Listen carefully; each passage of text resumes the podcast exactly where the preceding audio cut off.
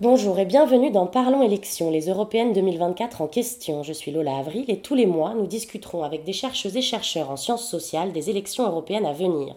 Pour ce troisième épisode, j'ai le plaisir de recevoir Yorgos Vassalos, docteur en sciences politiques de l'Université de Strasbourg et chercheur associé au CERAPS à l'Université de Lille. Bonjour Yorgos. Bonjour Lola, merci beaucoup pour l'invitation.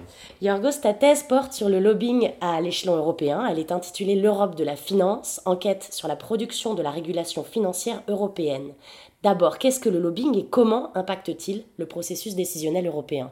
Alors, euh, le lobbying est une activité professionnelle qui est entreprise par des acteurs euh, non gouvernementaux pour participer dans la production des politiques publiques. Quand je dis acteurs non gouvernementaux, je veux dire des entreprises et des secteurs économiques euh, qui s'organisent en fédération, les consultants qui travaillent pour eux, mais aussi les associations et les ONG et les syndicats des salariés qui engagent aussi des professionnels dont le boulot c'est d'interagir avec les institutions européennes. Et quand j'ai dit participer dans la production des politiques publiques, ça veut dire participer dans des groupes consultatifs des institutions européennes, de répondre aux appels à, des contributions écrites et de demander et effectuer des réunions bilatérales avec des décideurs politiques. Pour euh, parler de l'impact, je vais prendre l'exemple de la réponse européenne au changement climatique. Alors justement, quand on, regarde cette crise climatique et euh, la réponse apportée par l'Union européenne, euh, qu'est-ce qu'on peut en conclure concernant les stratégies d'influence des entreprises? On voit d'un côté que les conséquences de la crise climatique s'approfondissent année par, après année. Et on voit en même temps que l'Union européenne n'est pas en bonne route pour euh, mettre les émissions nettes des gaz à effet de serre à zéro d'ici en 2050, euh, ni euh, pour éviter que l'instabilité climatique devienne irréversible d'ici en 2030. Alors il faudrait un coup d'accélérateur. Et pourtant, lors du mandat du Parlement européen qui est en train de, terminer, qui va terminer en 2024, une série de législations européennes importantes ont été affaiblies.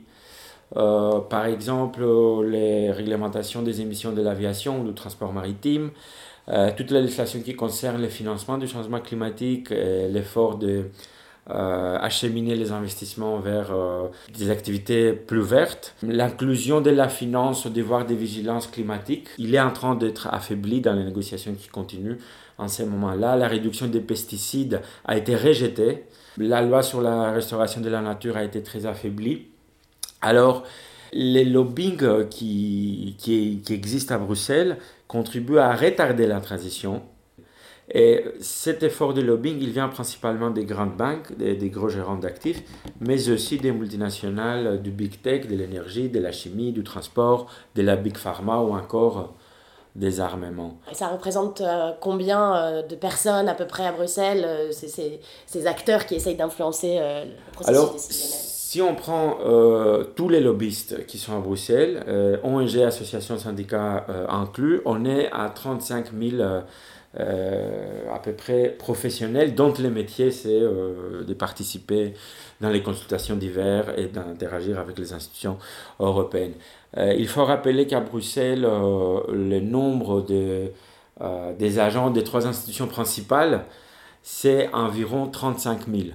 Euh, alors euh, on est dans un rapport euh, à peu près 1 sur 1. Et en fait, le problème, c'est que des tiers de ces représentants d'intérêt, ou des lobbyistes si vous préférez, ils représentent des intérêts des multinationales. il y a seulement un quart qui représente les associations des ONG et un infime 6% qui représente les syndicats des salariés.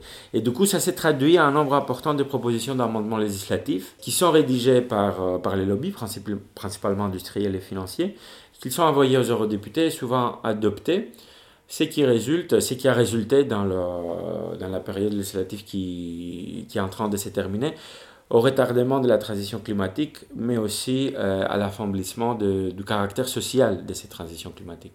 Alors justement, dans ta thèse, tu t'intéresses aux, réformes entreprises après la crise économique de 2008 euh, pour réguler le secteur euh, financier. Quelles leçons euh, peut-on tirer de, tes recherches et de ton enquête de terrain sur la stratégie du lobbying et la structure du système de lobbying à Bruxelles? Ma thèse, comme tu l'as dit, porte sur la réforme après la crise 2008.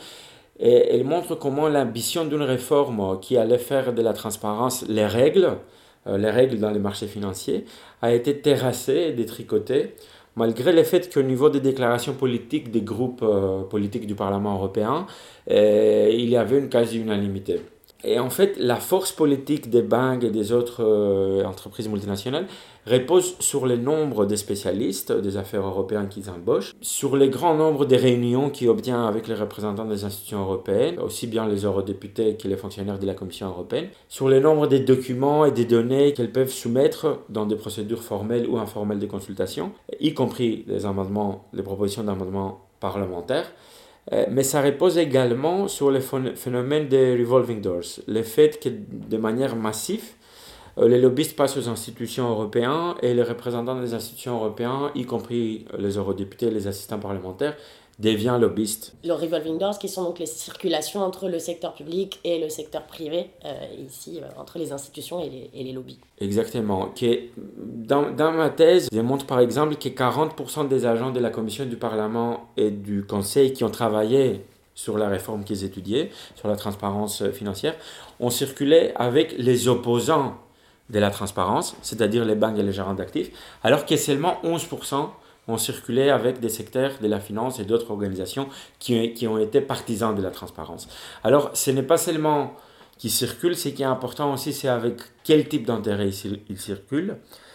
Et, en fait, euh, les faits qu'ils ont circulé, surtout avec euh, les opposants de la transparence, ça nous fournit une explication qui n'est pas exhaustive, mais qui est quand même une explication euh, qu'il faut prendre en compte euh, sur ce qui a provoqué l'échec de cette réforme. Et on voit bien donc que ces circulations alliées à des stratégies de lobbying rendent la structure du système de représentation d'intérêt à Bruxelles globalement en faveur, au bénéfice des, des grandes entreprises.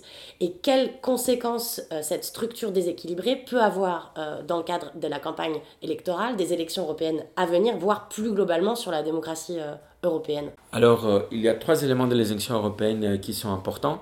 Premier élément, euh, c'est que selon les sondages, les seuls deux groupes parmi les sept du Parlement européen qui sont projetés à gagner des sièges, ce sont les deux groupes qui opposent ouvertement l'action climatique, c'est-à-dire les conservateurs et réformistes européens et les groupes Identité et démocratie. Deuxième élément, c'est que les partis populaires européens est en train de faire un tournant climato-sceptique et de mettre en doute son engagement en faveur du pacte vert. Et le troisième élément, c'est que même euh, chez les forces progressistes, on voit quelques signes d'hésitation.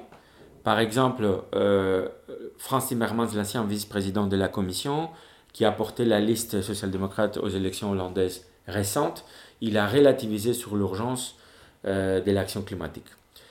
Alors, si ces tendances se confirment aux urnes, on aura un champ de gloire euh, pour la prise en otage de l'agenda de transition par les lobbies financiers et industriels. Alors on le voit, euh, Yorgos, tu nous dépeins euh, un tableau assez pessimiste en fait des possibilités d'action contre le changement climatique des institutions européennes. en quoi cela impacte aussi la démocratie européenne?